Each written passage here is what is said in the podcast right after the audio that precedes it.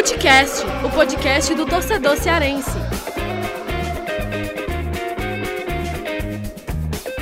Vem que vem com a gente, rapaziada. Futecast, começando mais um episódio. O episódio agora todo dedicado ao clássico rei. Ceará e Fortaleza, Fortaleza e Ceará, final de campeonato cearense. Estou eu, Lucas Mota, com meu parceiro GB, Gerson Barbosa. Alô, GB. Vamos debater muito aqui sobre Clássico Rei. Hoje, né, no episódio aí de número 152, vamos ter as ausências né, dos nossos queridos amigos Vitor Hugo e Thiago Minhoca. Os dois aí estão exercendo né, suas folgas merecidas. Né? Mas é isso. Mas eu e GB vamos estar aqui para bater essa resenha, falar sobre Ceará, Fortaleza e trazer todos os detalhes aí desse Clássico Rei no estadual. E lembrando, uh, sempre reforço aqui, para vocês que já escutam o Footcast, ou você que está escutando pela primeira vez, segue lá o Footcast na sua plataforma preferida, né? Para você sempre receber notificação é, de novos episódios. Inclusive, eu abro aqui também é, para o pessoal aí que está sempre nos acompanhando, né? É, quem quiser é, sugerir temas, né? É, sugerir é, convidados também, né? O que, que vocês gostariam de, de, que a gente debatesse aqui no Footcast. É, eu vou deixar até o meu meus arroba aí no Twitter e lá no, no Instagram, né? Para quem quiser ir lá falar comigo, porque pelo menos é a minha rede direta e eu estou sempre de olho lá, então vou ver as mensagens, né? Que é lá no Instagram, arroba Repórter Lucas e no Twitter, arroba lucasmota28. E tem também o nosso Twitter do Footcast, que é o arroba Footcast Underline Podcast. Você também pode mandar mensagens por lá, mas eu tô sempre ligado nos meus, né, nas minhas redes. Então, quem quiser mandar uma mensagem lá, sugerir tema, é, dar uma corneta, enfim, é uma maneira da gente tentar dialogar também com quem escuta, quem tá sempre aqui na audiência do Footcast. Alô, GB, como é que você tá, meu amigo, hein? Salve, Lucão! Salve, salve, GB! Sexta-feira e Vitor Hugo e Thiago Minhoca nos abandonaram. Acestaram cedo, né, primo? A gente aqui no Cara, Batente ainda. cedo, cestaram cedo. Isso é uma palhaçada, viu, GV? É complicado, viu, Thiago Minhoca aí, que Ave Maria tá cestando de uma maneira absurda, né? Como Não, dança, Thiago, Ave Maria. O Thiago Minhoca é aquele jogador chinelinho, viu, Vitor? Chinelinho. O cara acorda meio-dia, vai dormir cinco, tem folga, é moleza demais, viu? E o Vitinho Mas, GB, de folga, né? é. né? O Vitinho de folga, ah, tô de folga, vou trabalhar não, na minha folga, não. Isso não existe, não. O Vitinho, o Vitinho é aquele jogador é, que vem da base, cheio de moral, né? E tá, numa, tá ligado, né? O cara já vem, ó, só na. Só na marra, só na marra, não respeita ninguém, né? Ligou o F, né? Ligou o F. Mas, ô, ô GB, é, vamos falar aí, né, sobre Clássico Rei. Seguinte, né, para a gente já começar aqui o, o para a gente bater o centro, a gente cobriu junto lá, lá no Castelão o jogo Ceará. Castelão que é a minha casa, viu, GB? Tô todo dia lá. Hoje, por acaso, tô aqui visitando a minha mãe. Pra, é, mas a minha casa é lá no Castelão. Domingo estarei de volta lá. Mas, GB, a gente cobriu junto lá no Castelão o, o jogo Ceará e Bolívar, né? Eu até falei para você, GB, eu acho que o Ceará vai ganhar hoje é, para ainda dar aquele, aquela expectativa maior, vamos dizer assim, né, em cima desse clássico. Os dois times chegando com moral, embalado. O Ceará vem com essa vitória aí é, do, em cima do Bolívar, venceu os outros dois jogos né, nesse calendário apertado no Campeonato Cearense. E o Fortaleza, né, que está confiança lá em cima, o torcedor está fazendo festa né, com o argentino, o Voivoda. Afinal de contas, quatro vitórias, 20 gols, é gols que não acaba mais, é, e só um sofrido. Então, os dois times, as duas torcidas, elas estão empolgadas né, para esse duelo. E o Ceará, que dessa vez vem com força máxima, tem essa história. É, mas, enfim, vai ser um, um, clássico, por mais que seja pelo Campeonato Cearense, né, que hoje é a competição é, que tem assim o menor valor, né, tecnicamente, desportivamente, mas não deixa de ser um clássico, final de campeonato cearense, a história desses dois clubes estão são pautados em cima dessa competição e com as forças máximas, né? Toda a rivalidade possível vai estar nesse jogo de domingo. Como é que você tá? É, é como é que você avalia, né? Esse clássico, é, é, essa rivalidade toda para esse clássico no estadual? É, como é que você está vendo tudo isso? Olha, Lucas, é, é, um clássico que, assim, cara, o Ceará ele chega num momento bom, né? Venceu aí esses últimos jogos dessa semana, uma sequência complicada de três jogos em quatro dias, né? Segunda, terça, quarta, é, três jogos em quatro, em quatro dias. O Ceará teve esse, esse, essa sequência que conseguiu vencer os três jogos, né? Até que de maneira convincente, mais ou menos os três, muito embora o jogo contra o Bolívia tenha sido até um pouco mais difícil do que os outros, evidentemente. Mas o Ceará é, conseguiu ter um pouco de sucesso, conseguiu ter sucesso nesses três jogos, o que dá um pouco de confiança para o clube que vinha num, num, momento negativo, né? Vinha numa série negativa de resultados, time sob desconfiança, torcida reclamando de algumas situações, a perda do título da Copa do Nordeste, perda em Clássico Rei, é, não tinha vencido mais na Copa Sul-Americana, então, é, com time com dificuldades realmente em alguns jogos. Então, vence essas três partidas, consegue restaurar um pouco da confiança e o time chega num bom momento. E aí, para enfrentar o grande rival Fortaleza, que vem no momento ainda melhor, porque o Fortaleza, é, com o Voivoda aí, tá passando carro em todo mundo, né? Tá, a nota placa é o Fortaleza do Voivoda, porque o negócio tá complicado. É, o Fortaleza vem fazendo muitos gols nas partidas, ele vem fazendo experimentos, ele, no caso, o Voivoda, né, vem fazendo experimentos nas partidas, é, trocando formações, ele consegue fazer é, consegue fazer essas mudanças no time e, de, e deu uma, tá dando uma cara nova ao time, né? Que é realmente aquilo que a diretoria estava buscando, um time ofensivo, agressivo, que na boa parte do tempo consegue é, ter o controle do jogo, o controle das ações ofensivas na partida. Então, é, o Voivoda tem conseguido mudar um pouco da cara do Fortaleza e trouxe um bom momento para o clube, que também antes da chegada dele estava tendo algumas dificuldades, né? Tinha empatado com o Ferroviário, empatado com o Pacajus também. E aí chegou o Voivoda, mudou um pouco disso, já tem um clássico, uma vitória em clássico na conta, né? E chega agora nessa final com uma vantagem do empate. E aí é, vai ser muito interessante essa partida. Ceará e Fortaleza disputando mais uma final de campeonato cearense, com o Fortaleza tendo a vantagem do empate, sem disputa de pênaltis. E a gente aguarda como é que vai ser aí, porque vai ser jogão, viu, Lucas? É, e, e, GB, a gente sempre fala, né? Ah, essa discussão vai ser eterna, né? Ainda mais porque os dois clubes eles cresceram muito. São clubes hoje de Série A. É, o Fortaleza ano passado disputou Sul-Americana. O Ceará está na Sul-Americana e está muito próximo da classificação. Os times na Copa do Nordeste entram sempre.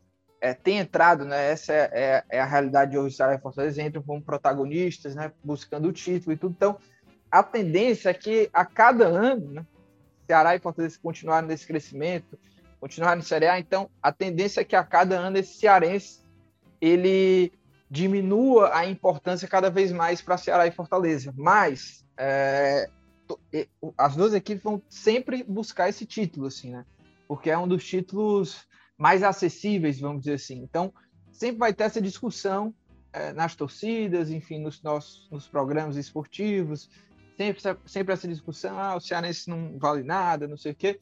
Mas, cara, chegou ali no, na reta final de Cearense, que tá na final, os dois times querem ganhar, querem colocar, carimbar esse título, ainda mais porque Ceará e Fortaleza não conseguiram conquistar a Copa do Nordeste, né? O Fortaleza foi eliminado na semi para o Bahia e o Ceará perdeu para o Bahia. Então, é a chance de é, ter aí, registrar um título, né? É, é, na temporada de 2021.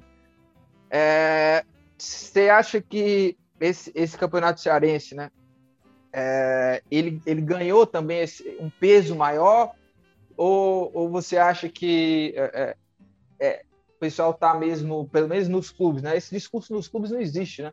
Essa coisa de, desse menosprezo maior em termos do campeonato cearense, principalmente agora, já que os dois estão na final, né? Pois é, o Ceará mesmo, né? Falou que é, não tinha colocado o time alternativo nas partidas do Campeonato Cearense porque não tinha o que fazer. Porque estava batendo no calendário com os jogos de campeonatos que o Ceará julga mais importante, mas o Ceará estava querendo, segundo nas palavras do Guto, o Ceará queria sim focar no Campeonato Cearense, só não tinha como. E aí por isso que colocou um time alternativo para jogar no estadual, assim como também colocou até outro treinador, né? No caso, o Daniel Zambuja, que assumiu a maioria dos jogos.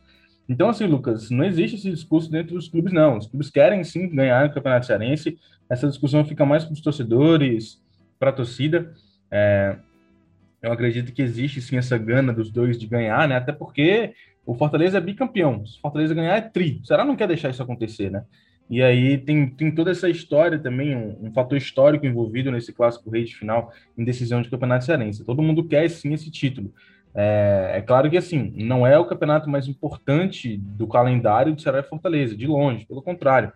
Mas os, os clubes dão sim essa moral é, o Ceará agora ainda mais, né? Talvez se o Ceará tivesse vencido a Copa do Nordeste, é, ainda queria ganhar o Campeonato Cearense, mas se perdesse, pelo menos já ganhei a Copa do Nordeste, tá tranquilo. Perdi o Campeonato Cearense assim como foi no ano passado. Então, é, mas não venceu. Então o Campeonato Cearense ganha sim. É um, um, um, um é um fator a mais para o Ceará. Né? O Ceará dá mais importância para o Campeonato Cearense. Importância essa que o Fortaleza já estava dando, né? Desde que foi eliminado ali da Copa do Nordeste, deixou muito claro que o clube iria jogar é, o Campeonato Cearense com a equipe principal, queria levar a sério, que é o título. Então é uma final com grandes narrativas aí, mas que uma narrativa é certa, né? Narrativas, assim, interpretativas, narrativas de fatos, enfim. Mas uma narrativa é certa, né? Os clubes querem sim esse título e vão fazer de tudo para ganhar, Lucas. E, e o Fortaleza que tem essa vantagem de jogar a final aí contra o Ceará, né? Tenta o tri Fortaleza.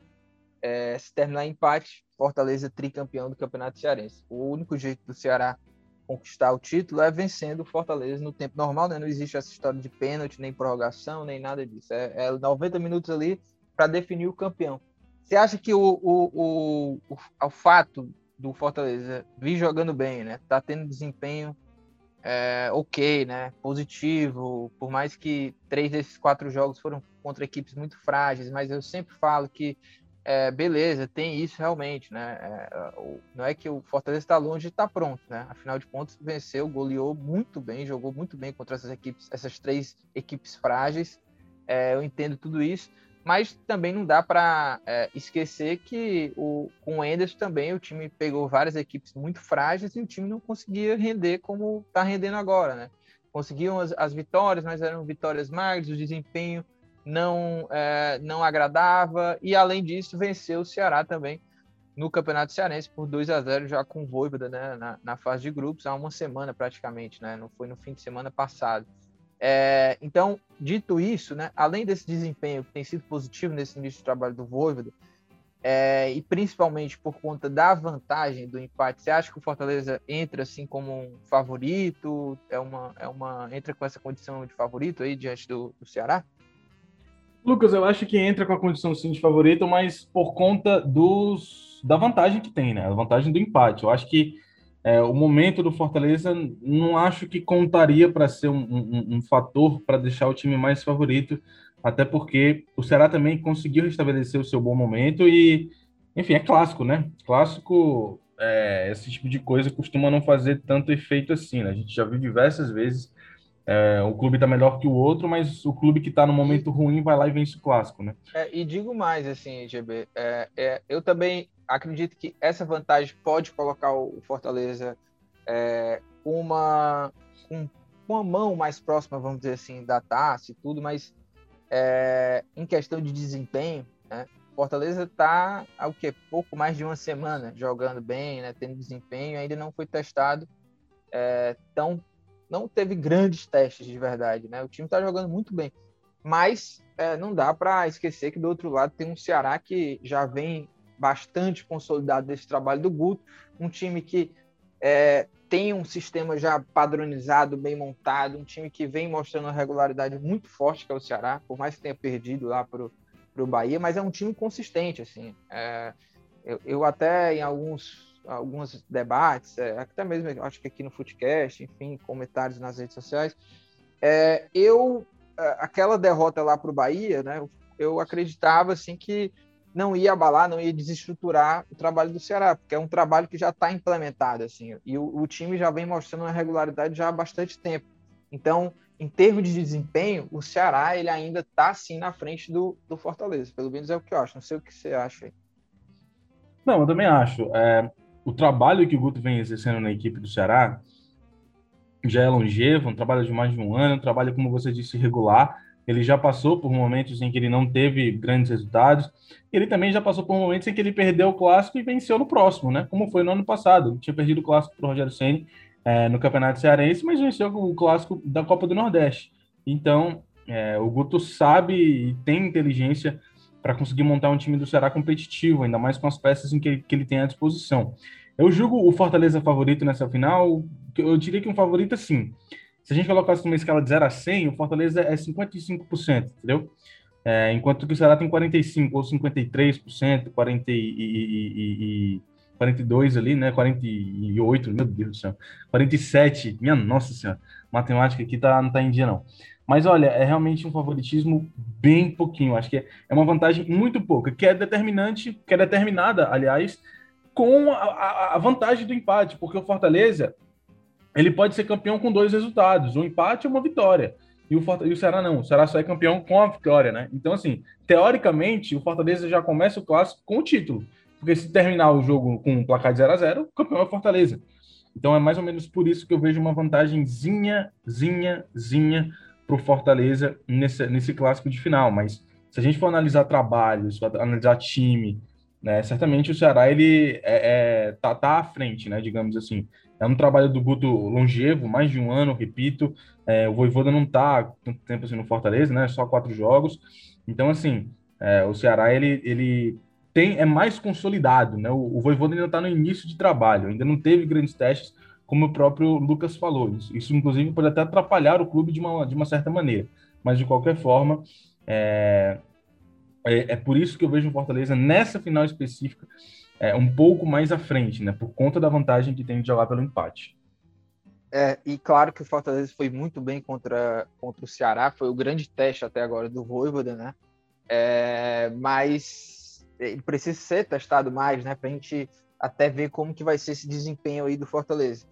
É, de qualquer modo, é um, início muito animador, assim, muito animador. É, dá para entender a confiança e, e assim a, a, o espírito hoje do torcedor do Fortaleza, assim, que mudou uma chave, né? O torcedor do Fortaleza vinha numa, num espírito de negatividade muito grande de pós saída Rogério, Chamusca, Henderson, a, a, a dificuldade que foi a Série A, o início do Henderson em 2021, né? Porque um, um time que não convencia, futebol pobre, que não dava nenhuma expectativa, e isso mudou muito com a chegada do Voivoda. Então, vamos destrinchar um pouco também esses cenários táticos de cada equipe, né, escolhas, peças e tudo. A gente começa pelo Fortaleza, é, que é o mandante para esse jogo, GB. Primeiro, vamos tentar aqui é, é, é, entender, né, e, e, destrinchar o que que o Voivoda ele fez para mudar um, um, como é que ele conseguiu isso em uma semana, né? Conseguiu mudar um Fortaleza que tinha um jogo muito travado, um jogo tímido, um jogo de, de reativo e ao mesmo tempo é, é, que se pro, era um time que tinha a proposta de contra-atacar, mas também que fazia isso muito mal. E em uma semana é, o Voivoda conseguiu aí na base da conversa, nos treinos diários também, treina até de manhã antes do, do no dia do jogo, né? Mas é, por onde que você acha que é, é, foi o, o que, que ele fez, né? Assim, que conseguiu tão rápido mudar essa cara e dar uma outra cara, né, para o Fortaleza. Lucas, eu acho que tem mais a ver com capacidade do técnico, né? Eu acho que é, a gente já viu isso acontecer em outros em outras equipes, né? Até o próprio Flamengo do Jorge Jesus, tudo bem que ele teve até um períodozinho de uma espécie de pré-temporada, né? Quase que um, um, mês lá treinando, um pouco menos de um mês treinando antes, de, antes da estreia, mas é, não se esperava que o sucesso fosse repentino, né? Eu acho que fala muito da capacidade do treinador mesmo de passar a filosofia dos treinamentos que ele tem à disposição também, porque não é a primeira vez que a gente vê isso acontecer aqui no Brasil, não. Nem é, em outros lugares, assim, quando a gente fala de treinadores estrangeiros, né? O cara chega, pelo menos em boa parte, né? Não, não todos, claro. Mas o cara chega já consegue trazer uma cara diferente imediatamente, né? Eu acho que é um pouco da questão do intercâmbio também dele, do, dos processos de treinamentos que ele aprende no país dele, enfim. De qualquer forma, eu acredito que isso fala mais da capacidade do treinador de, do que qualquer outra coisa, mas porque treinador brasileiro em si a gente os caras já chegam pedindo tempo, não, peraí, tempinho aí e tal, é, dois, daqui a um mês, dois meses a gente consegue é, fazer uma análise melhor, mas o Voivoda já chegou e já trouxe a cara, como você falou, já mudou o Fortaleza de cara. E outra, ele mudou o time quase todos os jogos, né? Mas ele mudou assim, em alguns jogos drasticamente, né? Time titular, time alternativo, time titular, time alternativo. Então, assim, é, teve um pouco disso para a equipe do Fortaleza também, né? Do, do, do, do Voivoda. Então, eu acho que, é, para mim, isso fala mais da capacidade mesmo do treinador do que qualquer outra coisa, Lucas. É, e assim, né? O, Enderson, como é que era o Fortaleza do Enderson? Né? Era um time que jogava naquele tradicional 4-2-3-1, um time que é, se tornou um time muito físico, um time que não priorizava o posse de bola e não era um time agressivo, era uma equipe que tentava atrair o adversário para contra-atacar e o Enderson ele foi treinando isso até mesmo contra equipes pequenas, né? É, equipes onde o Fortaleza era muito favorito, né? No Campeonato Cearense mesmo, né? Quando pegou, eu acho que o Atlético Cearense, Copa do Nordeste, o, o, não importava, assim, porque é, quando a gente fala que um time é mais agressivo, um time é, pode ser mais reativo, isso não é algo definitivo, né? É, jogo a jogo ali as coisas podem mudar. Por exemplo, o Ceará na Série A, ele tende a ser um pouco mais reativo, jogar mais no contra-ataque, tudo. É, mas é um time que, quando enfrenta um, um, adversário inferior tecnicamente, um adversário ali do mesmo nível, ele vai, ele agride mais, ele, ele, ele propõe mais o jogo. E tem sido assim nesse início de temporada do Ceará, né? Um time que é, mudou um pouco essa postura, é um time mais agressivo, um time que não fica tanto é, esperando, né, como a gente viu na Série A do ano passado e que deve acontecer também na Série A de 2021. O Ceará deve mudar um pouco a postura.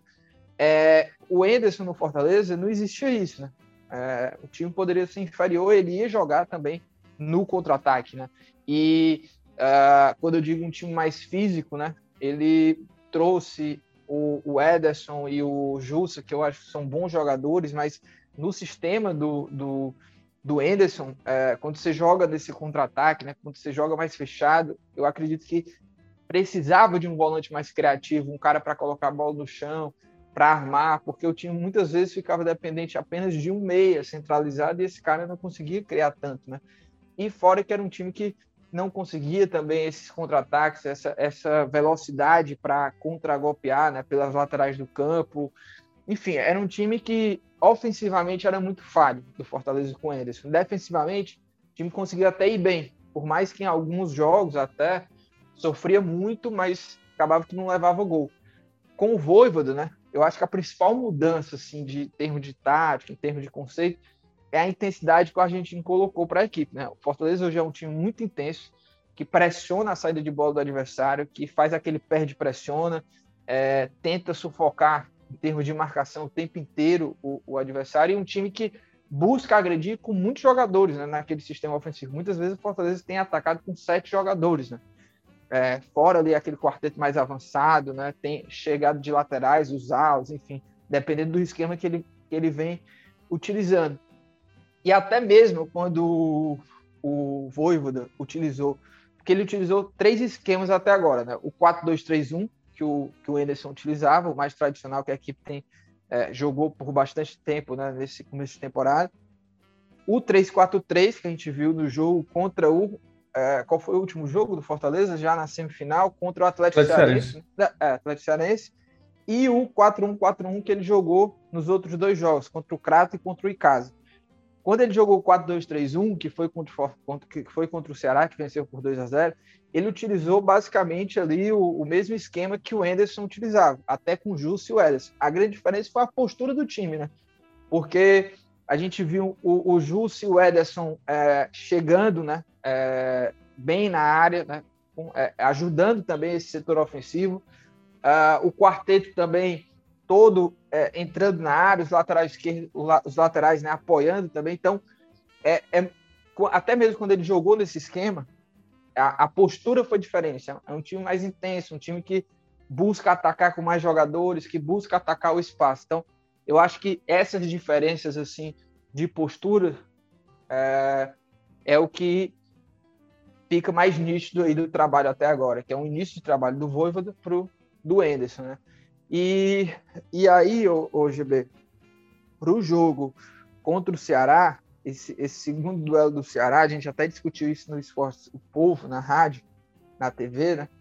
É, e aí eu trago também para cá para o Footcast. Você acha que ele vai utilizar qual esquema? Esse 3-4-3, esse 4-1-4-1, ou até mesmo o 4-2-3-1, que é o mais tradicional, que ele utilizou e venceu o Ceará nesse esquema? Eu acho que ele deve repetir o esquema que ele usou contra o Ceará, Lucas, o 4-2-3-1, né? Eu acho que os outros ele pode estar fazendo algumas alguma espécie de, de, de testes, né? O 3-4-3, o 4-1-4-1, é, algumas questões mesmo de laboratório, mas eu acho que o, o esquema que ele utilizou contra o Ceará é o esquema que ele deve utilizar, pelo menos agora no início do trabalho dele, em partidas mais complicadas, né? Digamos assim, com adversários mais é, difíceis, que é o caso do Ceará. Então eu acho que ele deve ir no 4-2-3-1, mantendo aquela postura que ele teve com o Ceará, é uma postura agressiva, mas ao mesmo tempo é, que mantém um pouco do equilíbrio, né? É, sem deixar tantos espaços assim para o adversário. Então eu acho que ele deve manter uma postura parecida com o que ele teve no jogo contra o Ceará, até porque deu certo, né? E foi há uma semana, não foi há um mês. Então foi há uma semana só o jogo. Então eu acho que é uma postura que ele deve manter sim com o esquema tático também, o 4-2-3-1. Deve ser mais ou menos aí com o Justo, também o próprio Ederson jogando ali é, no meio de campo da equipe do Fortaleza. Acho que ele deve repetir bem parecido mesmo o time que ele, que ele ganhou do, do Ceará. É, são, são, a gente, é, são muitas dúvidas assim para a escalação do Voivoda, até porque ele não repetiu nenhuma, né? É, mas eu acho que o principal, a principal ponto aqui que eu, que eu trago para o Footcast é sobre o Lucas Crispim, sabe? Porque é, a equipe tida como principal no primeiro grande teste, o Lucas Crispim ficou no banco, foi o jogo lá contra o Ceará, né? É, mas é impressionante como que ele cresceu de produção, o Voivoda. O cara marcou quatro gols aí em três jogos, né? É, porque eu, se eu não me engano, eu acho que ele não entrou contra o Ceará. Agora eu fiquei em dúvida, mas ele ele jogou contra o Crato, fez um gol, jogou contra o Icasa, ele fez um gol, e ele jogou contra o Atlético Cearense, onde ele fez mais dois gols, né? E é um cara que não só pelos gols, né? Mas é um, é um, um outro Crispim, porque o Enderson, ele até a gente até falava assim, ah, o Crispim ele, nessa partida ele foi participativo, mas falta um algo a mais, assim. É, e com o Voivoda ele parece estar tá sempre participando do jogo, ele ele está num outro nível de intensidade. Ele joga tanto aberto, mas é um cara que também com o Voivoda ele ele tá pisando na área, ele entra na área também para finalizar nesse mecanismo aí do argentino, ele cresceu muito de produção. Então, para o clássico, você, colocaria o Crispim, manteria aquele esquema lá do primeiro clássico? Como é que você vê isso? Cara, é assim, eu manteria, né? Porque foi o que deu certo. Foi uma parada que deu certo e foi num grande teste do, do Voivoda é, pela equipe do Fortaleza, né? Não foi. É, os outros jogos, tudo bem, ele realizou algumas mudanças, alterou até de maneira é, drástica em algumas situações, mas eu acredito que é, eram testes, né, para ele entender um pouco mais do elenco do clube, é, fazer é, também deixar com que os jogadores é, ganhem experiência com aquele esquema tático, com aquela postura para utilizar, quem sabe, no futuro, mas eu acho que para esse jogo contra o Ceará ele deve manter sim é, a mesma coisa, pelo menos o que eu acho, né? Porque como eu falei, eu já falei o que eu acho que ele deve fazer e o que eu acho que ele tem que fazer, que é a minha opinião no caso, que é essa. Ele tem que manter o que ele fez no clássico, manter até a escalação próxima do que ele conseguiu lá no clássico, porque anulou a equipe do Ceará. O Ceará não conseguiu criar muita coisa, é, ao mesmo tempo que o Fortaleza também chegou nos seus dois gols. Então eu acredito que é, ele tem sim que manter o que ele fez contra o Ceará, o 4-2-3-1, a mesma, mesma postura, é, os mesmos atletas, se ele tiver como, né? Porque tudo depende também de uma questão fisiológica, de como ele vai enxergar o jogo também para enfrentar a equipe do Ceará. Mas eu acho que deve ser sim, é mais próximo daquilo que ele já conseguiu de vitória contra o Ceará, né? Afinal, repito, é, não, não foi há um mês, há dois, três meses, né? Foi há uma semana. Não mudou nada de lá para cá. Então, eu acho que dá para dá para manter sim, Lucas. É isso, GB, falando também agora do, do Ceará, né, para a gente trazer um pouco das características, sistema de jogo, assim, para esse clássico rei. Uh, o que, que você acha que faltou lá naquele primeiro jogo e que o Guto ele pode tentar uh, implementar aí para o Ceará é, sair com essa vitória e sair com o título do Campeonato Cearense nesse terceiro encontro com o Fortaleza na temporada e o segundo, né, desse Fortaleza com o Argentino. Olha, Lucas, o que o Ceará pode fazer é, certamente é mudar a postura do time é, no último clássico, né? Porque foi uma postura assim, parecia que deu a entender que o Guto não estava conseguindo nem extrair mais nada dos seus jogadores né, naquele jogo. Então eu acho que tem que mudar aquela postura, tem que voltar é, a ser aquele time mais intenso, né, que a gente já viu do Ceará nos minutos iniciais, porque nessa temporada o Guto ele tem mudado os momentos em que o time é, ganha essa intensidade, né? Tem momentos que é no início do segundo tempo, tem jogos que é que essa intensidade é ali pro, pro, pro meio do primeiro tempo, às vezes é no meio do segundo tempo, às vezes é no começo do jogo, que é como ele fazia na maioria das vezes na temporada passada. Então, é, eu acho que dá para ele, é, nesse jogo contra o Fortaleza, tentar criar uma intensidade logo de início, certo? É, aquela intensidade de 15 minutos iniciais que o Ceará marca muito forte em cima, tenta é, criar o erro do adversário, ainda mais nas saídas de bola do, do Felipe Alves, né? Então, eu acho que dá para o Ceará tentar fazer isso, para tentar fazer o resultado imediatamente, a mesma, quase a mesma estratégia que o Ceará utilizava no ano passado. É ser intenso no início para tentar construir o resultado no começo, fazer um a zero, que seja, e aí depois segurar lá atrás, aproveitar do bom momento defensivo que o Ceará vive, né? Luiz Otávio, Messias, Bruno Pacheco, Gabriel Dias. Embora o Gabriel Dias tenha tido partidas ruins aí nos últimos jogos, mas tá pelo menos é, voltando a ser regular.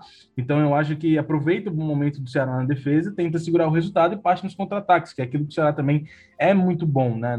As transições ofensivas do Ceará são é, interessantes, são rápidas, é, de poucos toques muito embora o time não vai ter o Mendonça, que também é peça crucial para que essa transição aconteça, mas é, de qualquer forma eu acho que o Ceará tem que fazer isso. Tem que ser intenso no início do jogo, tentar construir o resultado logo de cara. Se não conseguir, aí baixa mais a bola, fica um pouco mais tranquilo, tenta controlar o jogo tendo a bola no pé, é, anulando, tentando anular também a equipe do Fortaleza e esperar o momento certo, né? Mas eu acho que de início, sim, o Ceará tinha que ser intenso para tentar fazer esse 1x0 e se segurar lá atrás para sair nos contra-ataques. E, GB, o Ceará nesse clássico aí que perdeu por 2x0, realmente foi um time muito apático ofensivamente, né? Um time que é, não conseguiu oferecer tanto perigo e até mesmo não, é, não conseguiu ter aquele tipo de atuação ofensiva que o Ceará é, vinha tendo, né? Vinha tendo com, com com, na temporada em si, né? É, agora, três jogadores não jogaram esse, esse jogo, né? O Luiz Otávio, quatro, né? O Luiz Otávio, o Oliveira, o Vina e o Viseu ou o Jael, né? No caso foi o Kleber lá para o jogo. É, o quanto que isso muda, o quanto que isso pesou também para o Ceará não conseguir ter tido o mesmo rendimento. Esses jogadores você acha que fez, fizeram muita falta e que vão também vai ser é, um peso muito grande também para o Ceará ter um outro tipo de rendimento para esse jogo? O que, é que, você acha? Lucas, eu acho que eles não fizeram muita falta assim, não. Fizeram falta, claro. Luiz Otávio fez falta. Acho que o Jordan não foi bem naquela partida.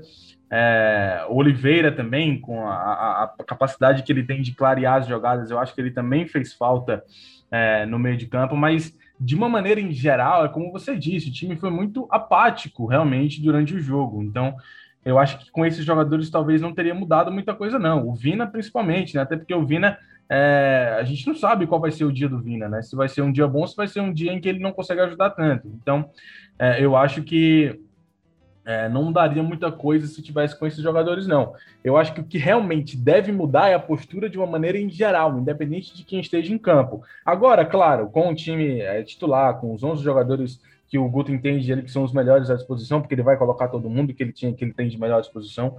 Aí tudo bem, o time, claro, ganha sim um pouco, melhora um pouco defensivamente, melhora também na criação com Vina, até porque naquele jogo, jogo é, foi o Marlon, né? Então não teve tanta ajuda assim na criação, então muda um pouco nessa, nesse quesito. O próprio Oliveira no meio de campo clareia muito bem as jogadas, ajuda nessa questão também. Então eu acho que é, tem um pouco disso, né? É, o time melhora um pouco nesses aspectos com a entrada desses jogadores, mas eu não acredito que é, naquele jogo específico teria mudado alguma coisa, não, porque realmente a postura do time foi muito apática. E eu acho que é, isso é a questão da postura do time que é o essencial para que o Ceará saia vitorioso no domingo. É, eu, eu já acho assim que a, a, o Vini em si eu acho que fez, fez muita falta no, em termos de, da criação assim é, eu acho que naquele jogo o Ceará teve muito problema na criação. É, tanto é que o, o, o Guto, é, é no primeiro tempo mesmo, a gente via é, mudou um pouco é, a formação. assim. Ora o Marlon estava jogando lá por dentro para fazer a função do Vina, depois ele foi para a ponta, depois o Mendonça foi por dentro, depois teve um momento que era 4-3-3 com, com, com o Marlon. Na verdade, até jogou mais assim, né? Num, num 4-3-3 com o Marlon e o, o com o Marlon e o Sobral, né? O Sobral jogou essa partida. Era Marlon Sobral é, chegando mais né, no, no setor ofensivo, mas com essa liberdade maior, mas também que não deu certo, assim, e, e faltou muito, assim, um cara ali que conseguisse é, organizar de forma mais criativa. Fora também, né, que o Medoça e o Lima também fizeram partidas muito abaixo. E, GB, entrando nessa parte de é, é, é, escalação, a gente já tem a certeza que o Medoça não vai jogar. Tá fora, né? Suspensão lá por conta daquela briga generalizada na Copa do Nordeste. Ele vai ter que cumprir aí, tá? É suspenso preventivamente por 30 dias. E nesse prazo de 30 dias ele pode perder no máximo quatro jogos, né? Dentro desse período. E aí são competições nacionais. Então não entra a Sul-Americana, mas entra aí, vão ser os quatro jogos, né? Essa final do Campeonato Estadual, jogo lá da Copa do Brasil contra o Fortaleza e os, e os dois primeiros jogos da Série A, o B12, ele não vai jogar, tá fora. Então, para esse jogo, não joga. É... Além do Mendonça, tem uma outra dúvida, que é questão de centroavante. Eu vou começar pelo Mendonça. Quem que você colocaria para jogar é, no lugar do Mendonça? Eu até fiz uma enquete lá no meu Instagram falando sobre isso. Eu coloquei lá três opções é, para o torcedor dizer, né? É, você colocaria o Saulo Mineiro, o Ione ou o Jorginho. E até no Twitter eu coloquei, ou você utilizaria um outro jogador, né? Para você, GB, quem que seria aí o substituto ideal para o Mendonça? Você colocaria um desses três ou você pensaria até em outra peça? Eu colocaria o Saulo Mineiro. Eu colocaria o Saulo Mineiro, Lucas, porque é, porque, assim, no caso da equipe do Ceará, o Guto, ele, desde o ano passado, ele joga com meia aberto, ou um jogador que não é tanto velocista, né? Começou com o Sobral, depois passou para ser o Lima, né? E na ponta esquerda costuma jogar um atleta de velocidade. Começou o Leandro Carvalho, depois passou a ser o Léo Chu, que foi quem terminou a temporada passada. Esse ano veio para ser o Mendonça, para ser esse nome, né? E sem o Mendonça, ele deve manter a estrutura do clube colocando um atleta de velocidade. Então eu acredito que deve ser o solo mineiro, esse atleta, porque o Ione Gonzalez ainda não mostrou que veio. Tudo bem que o Guto pode até enxergar como sendo uma chance boa para o Ione, né? É, para ele, para testar o Ione, mas eu acho que numa final de campeonato ele vai tentar colocar aquele jogador que ele encara que pode ajudar mais no momento, que na minha opinião é o Saulo Mineiro. Então, eu acho que o Saulo deve ser substituto do Mendonça. O Jorginho não tem. Eu acho que eu me surpreenderia muito se ele colocasse o Jorginho, porque seria dois meias abertos mais o Vina é, centralizado. Então eu acho que é, é uma formação que ele já usou no passado, não deu certo e ele não usa mais. É só um meia aberto. Então se o Jorginho entrasse era no lugar do Lima, que acho que não deve acontecer. Então eu acho que ele deve manter um nome de velocidade sendo o Saulo Mineiro, Lucas. É, eu, vamos lá, eu acredito que o Guto vai colocar para substituir o Mendonça o, o Ione, eu acho que é o Ione que vai substituir o Mendonça.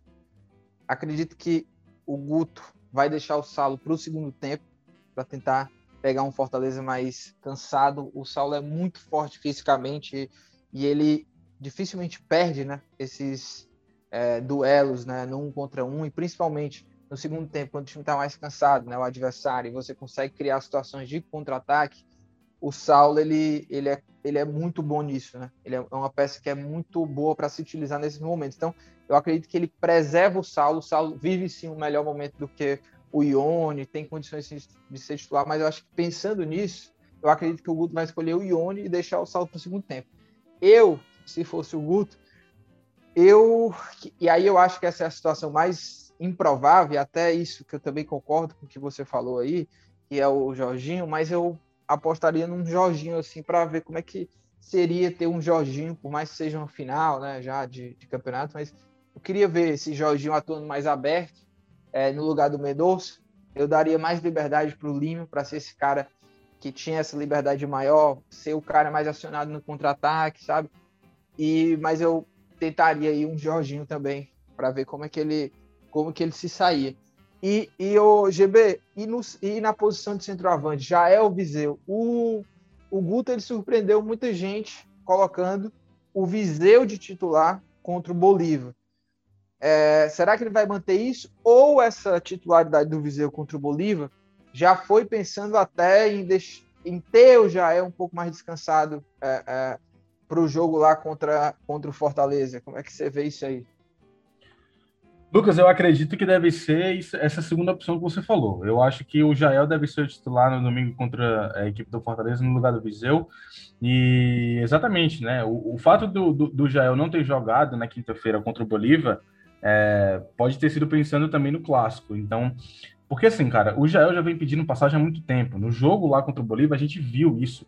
É, o Viseu não jogou bem, não participou muito bem do jogo, e o, o Jael não, já participou bem da partida, né? Ele conseguiu criar três jogadas fazendo pivô. Uma gerou o pênalti do segundo gol do Ceará, outra ele deixou o Jorginho em boas condições de finalizar, e na terceira ele mesmo finalizou, mas não conseguiu fazer o gol, é, embora tenha saído perto do, da, do gol, né? Então acho que assim, o Jael estava muito bem, vem num bom momento e está merecendo essa titularidade. Então eu acho que ele tem que entrar como titular no domingo. É isso, né, GB? Eu acho que é, esses são os detalhes assim do clássico e por fim, para a gente concluir aqui o debate sobre o, o Clássico Rei, é, a gente sempre coloca isso né, nos nossos debates aqui no Futebcast, que é a, a questão dos caras protagonistas que podem decidir o jogo. Né? As atenções vão estar muito voltadas é, nesse Clássico Rei para o Vini, que é o grande jogador do, do Ceará, né? esse cara decisivo, e que ele que, ele que pode decidir para o Ceará, né? E tem também ah, do outro lado no Fortaleza, esse cara, né, o cara do Fortaleza do outro lado é o David. Né? O David que marcou lá né, no, no clássico passado, foi decisivo e vai tentar ser decisivo agora para tentar conquistar esse, esse título aí com a camisa do Fortaleza. Além deles, né, GB? A gente sempre faz aqueles pitacos lá. Quem você acha, quem você apostaria aí que pode decidir Diz aí o nome do Ceará e o nome do Fortaleza. O nome do Fortaleza eu fico com o Wellington Paulista, né? Pelo momento, pelo momento não, mas pelo tamanho do jogador que ele é, que costuma crescer é, em algumas partidas importantes, acho que no Fortaleza o Wellington Paulista pode é, ser esse nome além do Davis, né? No lado do Ceará, é, você falou do Vina, deixa eu ver aqui, acho que o Jael. Eu acho que o Jael. O Jael é, tem essa capacidade de talvez decidir esse jogo, tá? se ele entrar de titular, eu, eu colocaria o Jael como esse jogador além do Vina, o Lucas. É, eu, na verdade, eu, eu coloquei o David e o Vina, né, que são os, os, dois destaques aí de cada equipe, mas a gente sempre nesse momento aqui de, de falar sobre os, os jogadores que podem decidir, né, a gente sempre tenta aí jogar, é, é, dar um pitaco de um jogador que não seja ali o principal. Então, o meu pitaco aí para decidir o jogo do Ceará, eu vou colocar Messias, o xerife do Ceará, e do lado do Fortaleza, eu coloco o Lucas Crispim, que está muito iluminado e pode ser aí vivenciar aí uma, quem sabe, uma tarde protagonista de Clássico Rei. GB, vamos embora aí agora para as dicas aleatórias.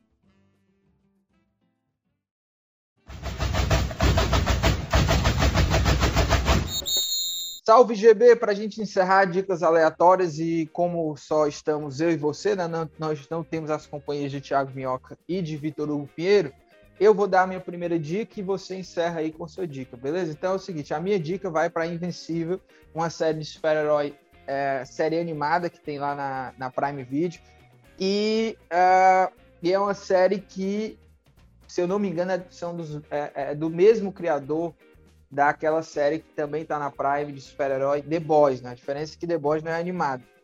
E o que é que me cativou é que é uma série de super-herói invencível para adultos, né? Mesmo que seja animada, né? Uma série animada, mas é para adultos. E não tem essa de você assistir com seu filho, viu, Gilberto? Nem com outra criança, com seu sobrinho. Não, não é recomendado, tá? É uma série para adultos, 18 anos. É uma série super violenta, Gilberto. E que a cada episódio eles têm aquela parada de te deixar cada vez mais viciado, porque a cada fim de episódio acontece uma coisa maluca e, e te deixa com aquela vontade de terminar logo. Né? Você quer assistir logo o próximo episódio justamente para saber o que, é que aconteceu. E digo mais, o, o, fim do primeiro episódio, GB, é uma das coisas mais malucas e surpreendentes que eu já vi, tá? Então vão lá, minha dica é essa série que tá lá na Prime, Invencível. E aí, GB, o que é que você traz aí pra gente fechar com chave de ouro? Vou trazer música. Minha dica hoje vai ser música. É, a gente está gravando na sexta-feira, dia 21. Dia 21 de maio, sexta-feira, dia 21 de maio. E hoje, dia 21 de maio, estreou o álbum, é, o álbum de estreia, né, também, da, da Olivia Rodrigo. que muitos dizem aí que é a nova, a nova Taylor Swift aí, a, da, é a Taylor Swift da nova geração, né? Que deve papar tudo que é, que é Grammy e tudo mais aí, com todos os álbuns que lançar. Então, é, o álbum tá espetacular, cara. Espetacular. Tem, tem mistura de tudo, tem influência de muitas coisas diferentes. Tem músicas que tem influência da Lorde, outras músicas que tem influência da própria Taylor Swift, né? É, que, é, a, que é uma ídola também da, da, da Olivia Rodrigo. Então, cara, tá espetacular, tá muito bom o álbum. Recomendo o álbum. O nome do álbum é Sour, né? S-O-U-R, Sour. Tá lá no Spotify é, da Olivia Rodrigo. Espetacular. Isso não tem outra palavra. Não tem outra palavra. Eu tô, tô o dia inteiro ouvindo aqui desde que eu acordei, Lucas. Boa, GB, tamo junto. É, que vence o melhor nesse clássico rei, que a gente possa ver um grande clássico. E na segunda a gente tá aqui de Footcast, né? Tá novamente no Footcast para debater, repercutir muito tudo que aconteceu lá no clássico. É, lembrando que este podcast é uma realização do Povo Online na edição nossa querida amiga Mariana Vieira. Tamo junto, GB, salve, salve, um abraço, valeu.